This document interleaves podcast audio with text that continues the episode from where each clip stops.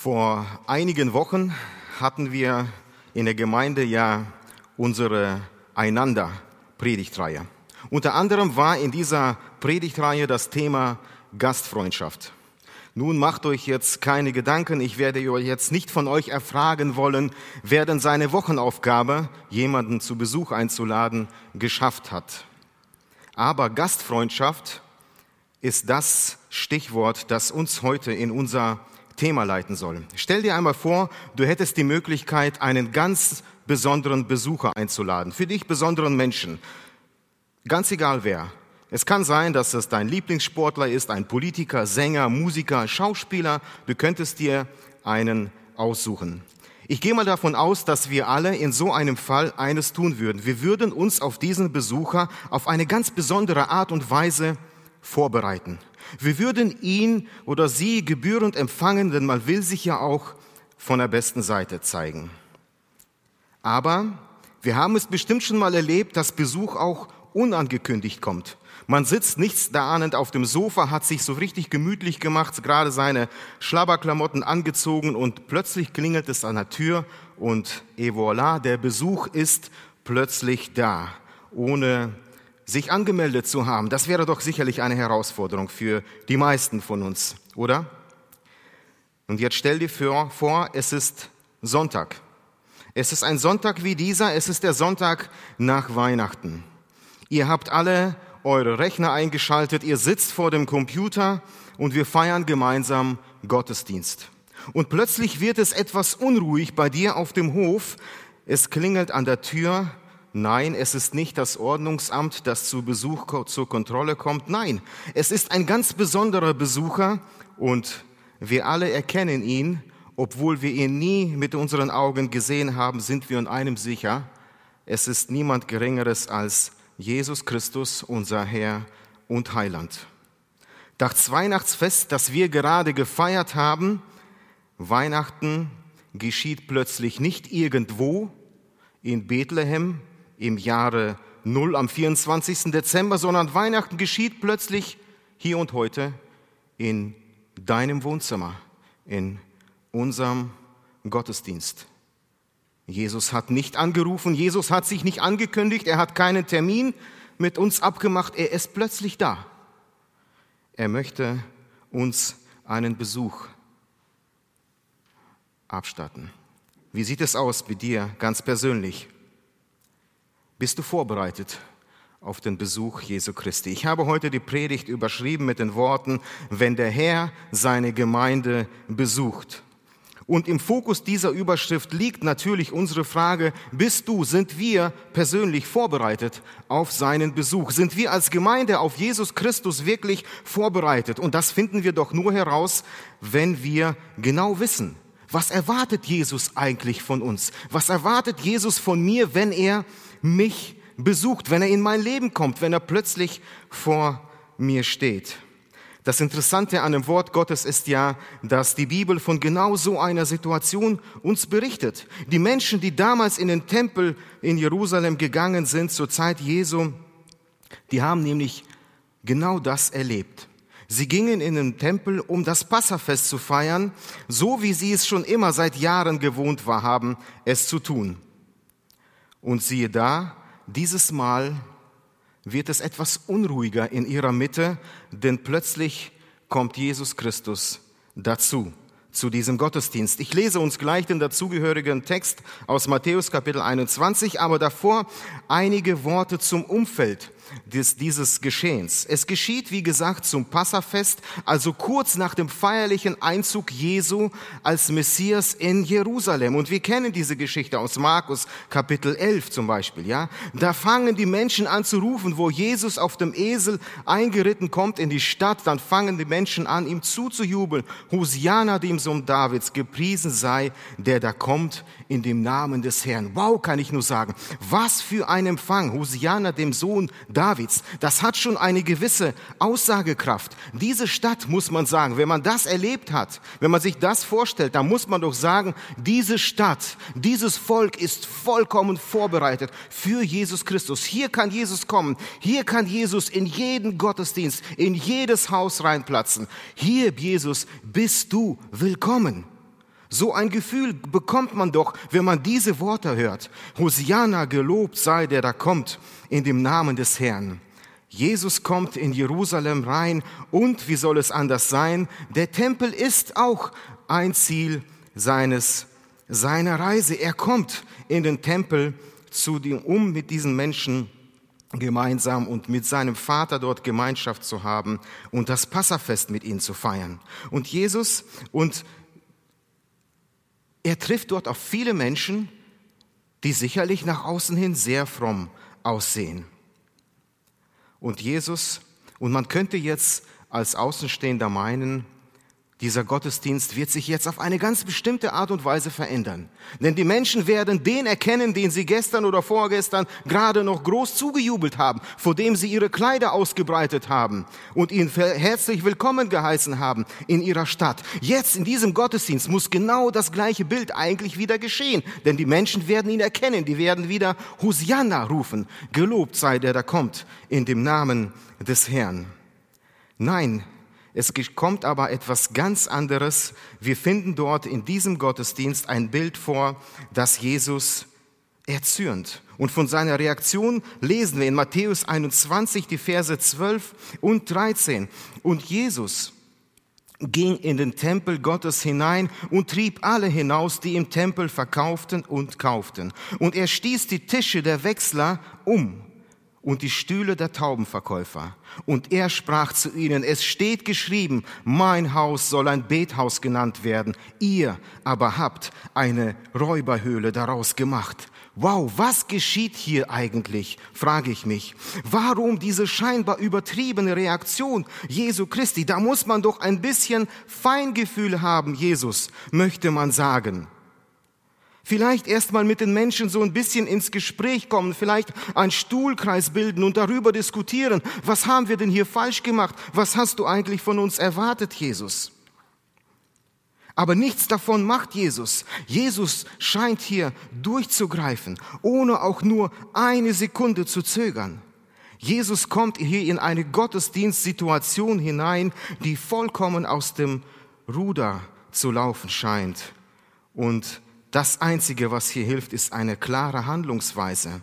Hinaus mit denjenigen, die nicht hier reingehören. Ich möchte mit uns heute über diese Verse, über diese wenigen Verse in drei Schritten nachdenken, folgenden drei Schritten. Erstens, wir wollen nachdenken über die Haltung Jesu gegenüber seiner Gemeinde.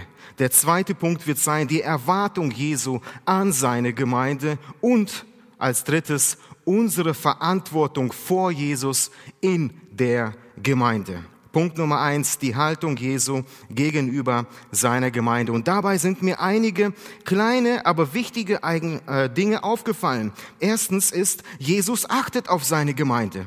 Für viele Menschen, wisst ihr, das ist doch heute unser Bild. Für viele von uns ist Jesus oder ist Gott irgendwo weit weg entfernt. Irgendwo schwebt er da oben auf Wolke 7, der ist, den es nicht richtig kümmert, was hier auf der Erde geschieht. Der gar nicht so wirklich mitbekommt, was hier so abgeht.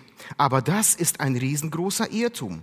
Nur weil wir ihn, unseren Herrn und Heiland, aus unserem Leben, aus unserer Gesellschaft, teilweise sogar aus unseren Kirchen, aus dem Gottesdienst zu verbannen versuchen, bedeutet das noch lange nicht, dass Jesus nicht existent ist, dass er, dass es ihm entgeht, wie du und ich, wie wir unser Glaubensleben leben. Ja, sogar wie du und ich, wie wir unsere Gottesdienste feiern.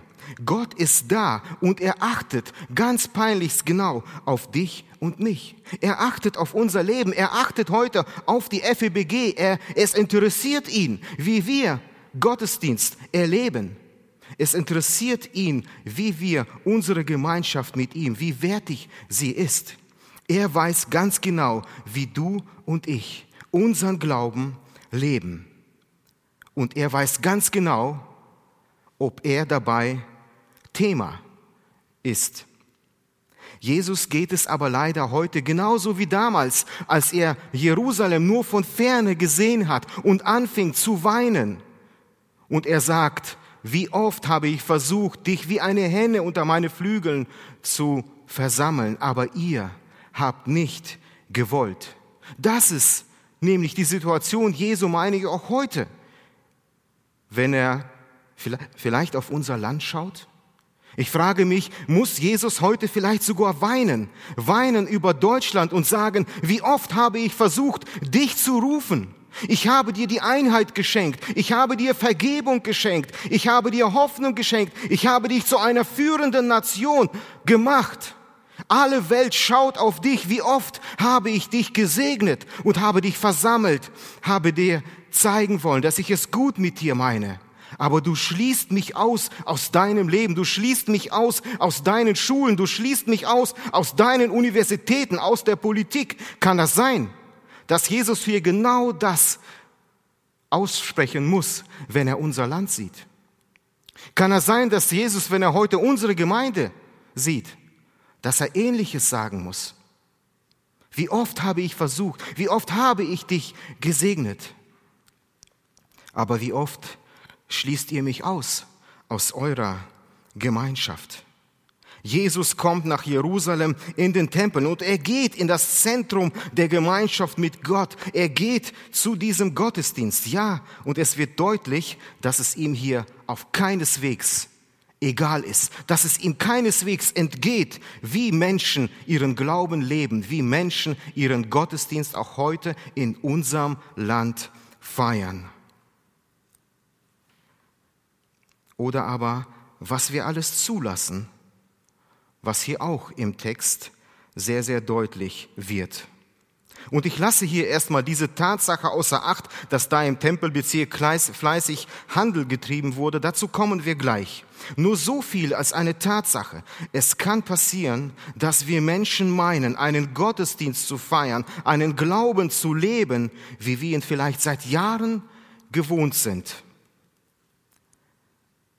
der aber total an dem Willen Gottes vorbeigeht, weil es nichts mit dem zu tun hat, was Jesus Christus in seinem Wort von dir und mir erwartet. Das nächste, was mir hier auffällt an diesem Text, ist, dass Jesus sich hier nicht gerade wie ein, ich sage mal, schüchterner Besucher verhält. Wenn wir Besuch hier in der Gemeinde bekommen, dann ist es eigentlich immer so. Der Besuch, der Besuch kommt unauffällig rein, setzt sich unauffällig irgendwo in die letzte Reihe, hört dem Gottesdienst unauffällig zu und leider verschwinden viele von ihnen auch sehr, sehr unauffällig. Jesus benimmt sich hier aber nicht so wie ein einfacher, unauffälliger Besucher. Nein, und das ist die zweite Eigenschaft Jesu. Der Herr ist Hausherr in der Gemeinde. Jesus ist Herr in seiner Gemeinde. Jesus hat das Hausrecht und das sollten wir uns auch bewusst sein. Es ist mitnichten das so, dass nur weil da draußen irgendwo am Schild die FEBG steht, dass wir dann die Hausherren dieser Gemeinde wären. Nur weil wir eine Gebäude errichtet haben, nur weil wir es vielleicht abgezahlt haben, bedeutet das noch lange nicht, dass wir hier Hausherren wären. Nein, Jesus ist Herr in seiner Gemeinde und es interessiert das, was er, was er tut, was er von uns haben will. Ist doch so, oder? Und das Dritte, was ich hier nicht umgehen kann, nicht umgehen darf, ist, Jesus reinigt seine Gemeinde. Jesus ist hier bereit, auf eine ganz extreme, was eine vielleicht zu hart erscheinende Art und Weise durchzugreifen, weil hier im Haus Gottes etwas geschieht, was nicht ähm, was nicht richtig ist. Er unterbricht das Ganze und treibt diejenigen aus dem Haus heraus, die ganz einfach nicht hier reingehören. In einem beinahe deckungsgleichen Ereignis, es geschah am Anfang des Wirkens Jesu bei der ersten Tempelreinigung, davon berichtet uns das Johannesevangelium, da erinnern sich die Jünger Jesu, als sie sehen, wie er die Taubenverkäufer und Geldwechsler aus dem Tempel getrieben hat, erinnern sie sich an den Psalm 69. Da heißt es, der Eifer um dein Haus hat mich verzehrt. Und dann heißt es weiter, und die Schmähungen derer, die dich schmähen, sie sind auf mich gefallen.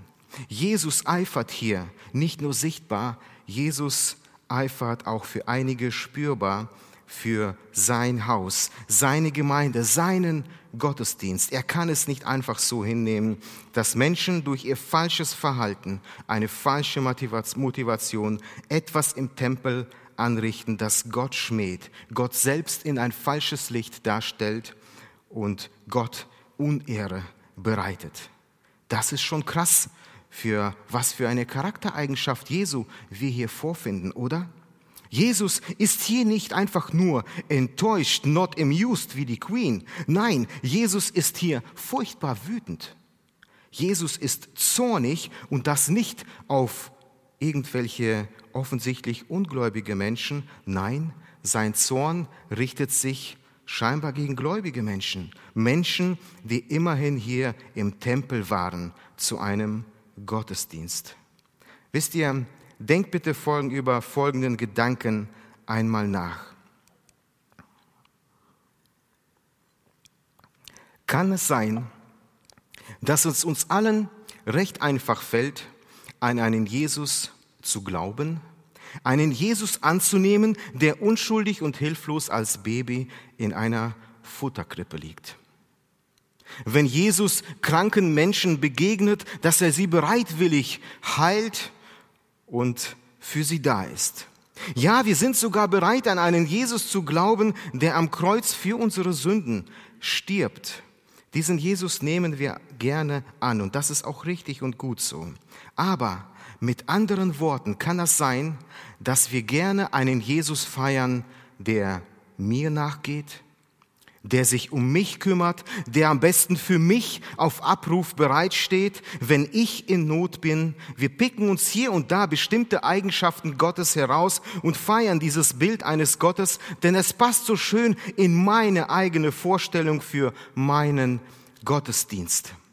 Aber fällt es dir persönlich immer noch leicht, an einen Jesus zu glauben, der bereit ist, in seiner Gemeinde auf diese Art und Weise auch mal durchzugreifen, der auch auf diese Weise für sein Haus eifert, der Sünde, falsches Verhalten, sündige Lebensweise nicht einfach so tolerieren kann, weil er eben heilig ist? Fällt es dir leicht an einen Jesus zu glauben, der bereit ist, dein Leben auf den Kopf zu stellen, um das alles herauszuschütten, was da nicht reingehört in das Leben eines Kindes Gottes. Wisst ihr, mir ist in diesen Tagen, wo ich wieder über diesen Text nachgedacht habe, aufgefallen, dass genau so wie diese Menschen lebe ich manchmal auch meinen Glauben. Wo ich Jesus nur dann auf, aufsuche, wenn ich ihn brauche zu ihm bete, wenn ich Zeit dazu habe, sein Wort aufschlage, wenn ich nach Antworten suche. Ich suche mir Gottesdienste, die meiner entsprechen, wo ich mich selbst dabei wohlfühle, wo ich ein Seelenstreicheln erlebe. Ich suche Gott, so wie diese Händler, nur dann auf, wenn ich vielleicht selbst davon profitiere. Im Grunde genommen verhalte ich mich sehr oft in meinem Glaubensleben nicht viel anders als diese Menschen. Aber mein eines muss uns doch bewusst sein. Das Universum Gottes, es dreht sich nicht immer nur um mich. Eigentlich braucht Gott mich nicht, um zu überleben. Er lebte schon eine Ewigkeit ohne uns Menschen und könnte es auch weiterhin tun. Aber er hat sich nun mal dazu entschlossen, uns Menschen zu schaffen. Er hat sich dazu entschlossen, uns Leben zu geben. Er hat sich dazu entschlossen, uns zu lieben Trotzdem, dass wir mit ihm sehr oft nichts zu tun haben wollen, steht aber dieser sein Entschluss. Und deswegen versucht er dich und mich zurückzuholen in eine, in, in eine gute Gemeinschaft mit ihm. Und deswegen achtet er auf seine Gemeinde. Deswegen ist er Hausherr in seiner Gemeinde und deswegen ist er bereit, seine Gemeinde zu reinigen. Jesus sagt in seinem Wort, ich will meine Gemeinde bauen und die Pforten der Hölle sollen sie nicht überwinden. Das ist seine Zusage an uns. Und wir dürfen dankbar darüber sein, dass der Herr uns als Gemeinde baut, dass er bereit ist, für sein Haus zu eifern. Aber es geht dabei in erster Linie immer um ihn. Es geht um ihn. Und das, genau das sollte der Kern nicht nur unserer Gottesdienste, sondern auch unseres Glaubenslebens sein. Es geht um Jesus. Und deswegen ist es wichtig zu wissen, was ist es denn, was Jesus von uns erwartet. Und damit bin ich schon bei meinem zweiten Punkt, die Erwartung Jesu an seine Gemeinde. Und dabei schauen wir auf das, was hier im Tempel eigentlich geschieht. Denn das ist ja genau der springende Punkt oder sag mal der Tropfen, der das Fass Jesu zum Überlaufen bringt. Etwas entspricht hier nicht der Erwartung Jesu. Und wir wollen nicht nur sehen, was hier genau äh, diese Menschen getan haben, sondern auch erkennen, warum es Jesus erzürnt. Denn die Handlung an sich, sie scheint ja erstmal, naja, auf den ersten Blick nicht unbedingt schlecht zu sein. Aber fangen wir von vorne an. Wir befinden uns also, wie ich bereits erwähnt habe, beim Passafest. Das Passafest ist ein Fest, bei dem sehr viele Menschen, nicht nur aus Israel, sondern aus dem gesamten römischen Reich kamen, gläubige Juden, aber auch Nichtjuden zusammen, um in Jerusalem im Tempel das Passafest zu feiern. Und dazu gehörte auch eine Opfergabe, eine Opfergabe auf dem Altar Gottes zu bringen. Der Tempel war also der damalige Ort der Anbetung Gottes und das Passaopfer erinnerte das Volk an ihren Auszug aus der ägyptischen Sklaverei.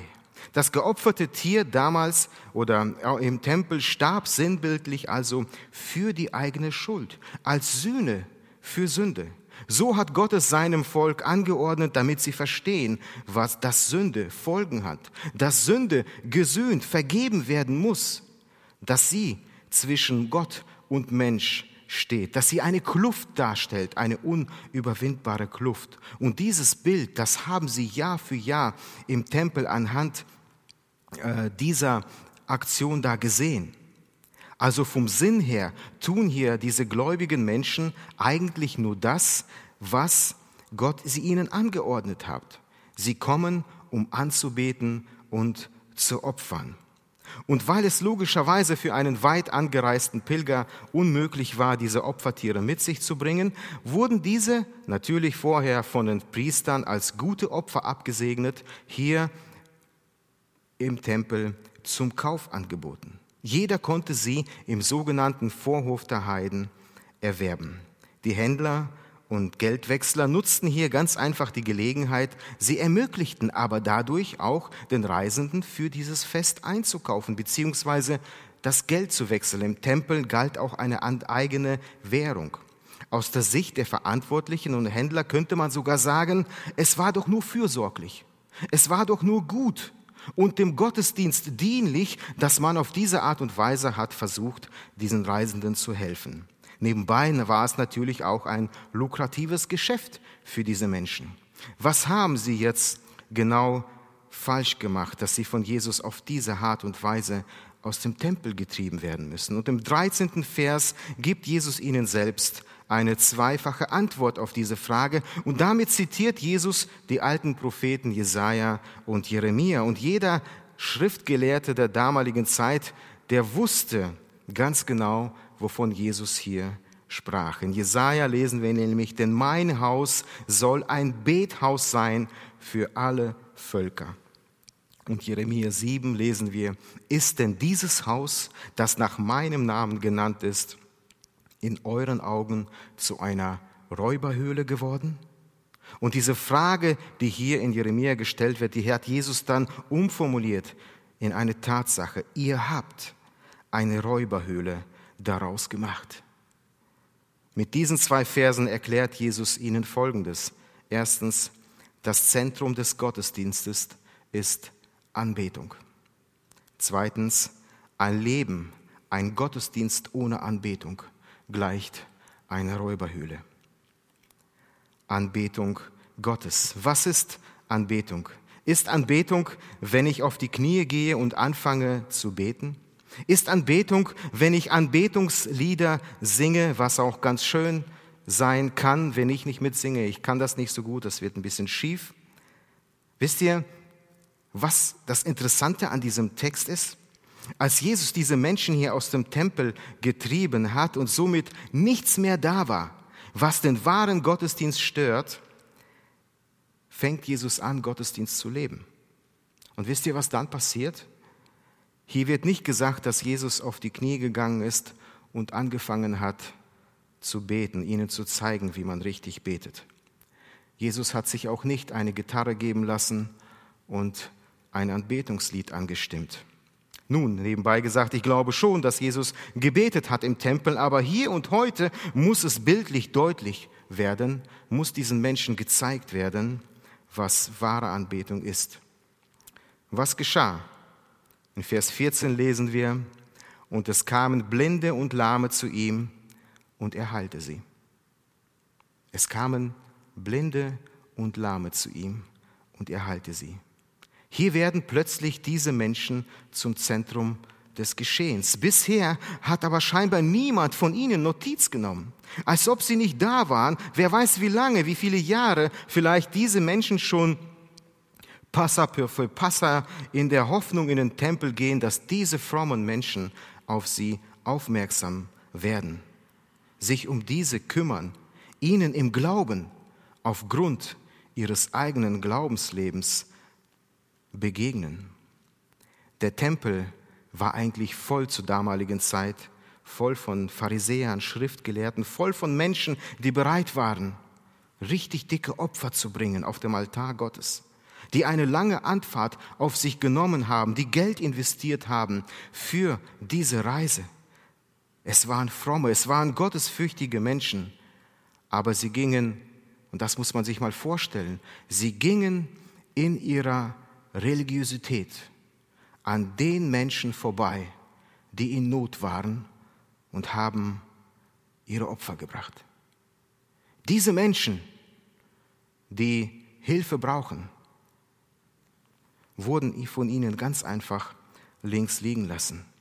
Keiner von diesen Heuchlern hat sich auch nur etwas um diese am Rande stehenden Menschen gekümmert. Sie waren zu beschäftigt mit ihrer eigenen Definition für Anbetung. Sie waren zu, religiös, um andere zu sehen. Das klingt irgendwie paradox, oder? Wenn man bedenkt, dass das Wort Gottes uns dazu auffordert, Menschen Hoffnung zu geben, Menschen von der Hoffnung weiterzugeben, die Gott uns in unser Herz gegeben hat. Und Jesus wird von diesen Menschen erkannt und in ihm sehen sie diese Hoffnung. Ich wünsche uns, ich wünsche uns, dass unsere Gemeinde zu einer Gemeinde wird, die Menschen nicht hoffnungslos am Rande stehen lässt, sondern die Menschen in der Lage ist, von der Hoffnung weiterzugeben, die Gott uns gegeben hat. Denn das ist eine ewige Hoffnung. Wisst ihr, was Anbetung ist? Anbetung ist wenn ich anfange, das zu tun, was Gott in seinem Wort von mir erwartet. Wenn ich anfange, das ernst zu nehmen, wozu Gott mich in seinem Wort auffordert. Und nur exemplarisch meine ich, handelt Jesus hier so, er heilt die Menschen, er kümmert sich um diese. Anbetung ist für uns nichts anderes als die völlige Hingabe an Gott. Anbetung ist etwas Praktisches und geschieht nicht einfach nur beschränkt auf einen Gottesdienst, sondern Anbetung bestimmt mein und dein Leben, unseren Alltag, den sie erwächst aus dem Gehorsam Gottes Wort gegenüber. Lasst uns unseren Herrn, wie Jesus der Samariterin am Brunnen gesagt hat, im Geist und in der Wahrheit anbeten. Nicht mit ihren welchen Ritualen oder unseren eigenen Definitionen für Anbetung, sondern im Gehorsam aus tiefstem Herzen, Gehorsam seinem Wort gegenüber. Anbetung muss mein Leben bestimmen. Und Anbetung hat Folgen. Ein Leben ohne Gottesdienst, ohne Anbetung, das war das zweite, die zweite Aussage Jesu, gleicht einer Räuberhöhle. Ich habe mich gefragt, inwiefern gleicht das, was die Menschen dort machen, einem Raub. Wie kann Jesus da diesen Raub erkennen? Sind es vielleicht die überhöhten Wechselkurse oder viel zu teuren Opfertiere? Erinnern wir uns noch einmal an den Sinn der Feier im Tempel. Das Passafest, das Opfer, das hier im Tempel gebracht wird, ein Opfer, das ein Zeichen für Sühne ist. Für Sühne, die für unsere Sünde, für die Sünde jedes Einzelnen gebracht wird. Ein Opfer, sinnbildlich dargebracht, wurde dargebracht wurde, dass Menschen und Gott miteinander versöhnen sollte. Ein Opfer, das Gott selbst angeordnet hat. Das sollte dieses Opfer darstellen. Was haben die Menschen daraus gemacht? Ein Geschäft. Plötzlich war das Geschäft und nicht mehr die Hoffnung auf Versöhnung im Vordergrund. Und dieses Geschäft war früher einmal nebenbei gesagt, auf dem Ölberg, es stand auf dem Ölberg statt, also außerhalb der Tempelmauern. Und mit den Jahren ist es zum Zentrum des Gottesdienstes geworden. Es geschieht im Vorhof der Heiden. Da, wo Gott gesagt hat, da sollen die Nationen zusammenkommen, um ihn anzubeten, um ihn zu erkennen.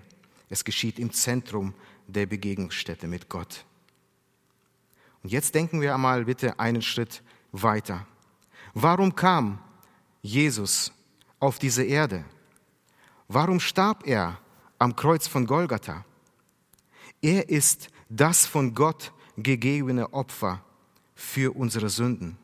Er ist der Weg der Versöhnung mit Gott. Er ist der Weg zum Vater, wie er es selber gesagt hat.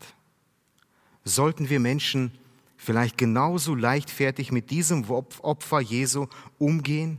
Kann es sein, dass uns anderes plötzlich wichtiger wird zu tun, zu sagen oder zu leben, als über dieses Opfer Jesu weiterzusagen?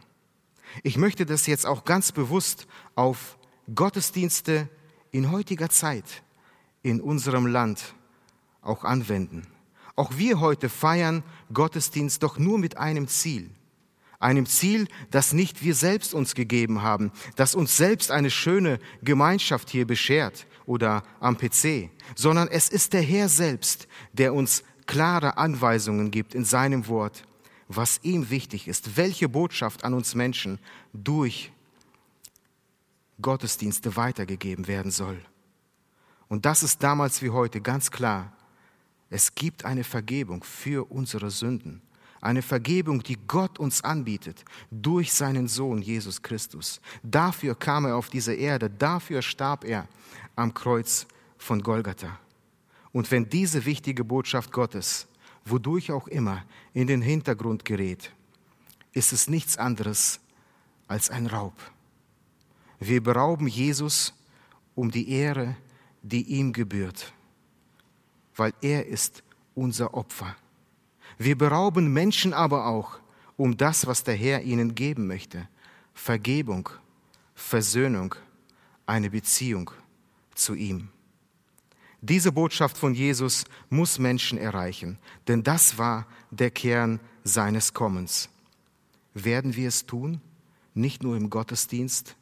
Wirst du in diesem Sinne Anbetung leben? Sind wir bereit, in diesem Sinne Anbetung zu leben? Oder kann es sein, dass es manch einem von uns so geht wie den frommen Menschen hier im Tempel, dass uns schon lange andere Dinge wichtiger sind, als von diesem Jesus weiterzusagen?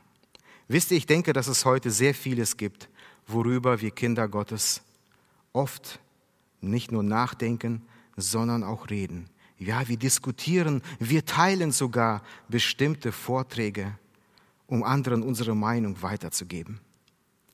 Aber zu meinem Gottesdienst, zu meiner Anbetungshaltung gehört ganz klar die Hauptbotschaft von Jesus Christus. Er starb für uns und in ihm gibt es die Hoffnung. Lasst uns als Gemeinde von dieser Hoffnung weitergeben. Lass uns uns wie Paulus mit ihm halten und der gesagt hat, ich lebe, doch nun nicht ich, sondern Christus lebt in mir. Ich komme jetzt zum dritten und zum letzten Punkt, der letzten Frage für uns heute. Unsere Verantwortung vor Jesus in der Gemeinde. Wisst ihr, was ich mich von Anfang an bei diesem Text gefragt habe, als ich ihn gelesen habe? Ich habe mich gefragt, wo sind eigentlich die wirklich frommen Menschen der damaligen Zeit in diesem Text. Diejenigen, die sich auskennen im Wort Gottes, diejenigen, die Gelehrten, Pharisäer, Sadduzäer und wie sie sich auch immer nennen, die geistlichen Führer des Volkes, wo waren die in dieser Situation? Warum muss es überhaupt Jesus sein, der hier so klar durchgreifen muss? Haben all die anderen wirklich vollkommen ignoriert, was da im Tempel in ihren Gottesdiensten abgeht? Dass hier Menschen um die wichtigste Botschaft gebracht werden, die es gibt, um Vergebung und Versöhnung mit Gott, dass ihnen hier durch das ganze geschäftliche Treiben die Anbetung Gottes verwehrt wird. Ich denke, wo Jesus hier sagt, ihr aber habt eine Räuberhöhle daraus gemacht, spricht er mit dem ihr nicht nur die Menschen damals an. Ich denke, es ist sein warnender Ruf, auch heute an uns, im Jahre 2020, in der Übergangszeit zum nächsten Jahr.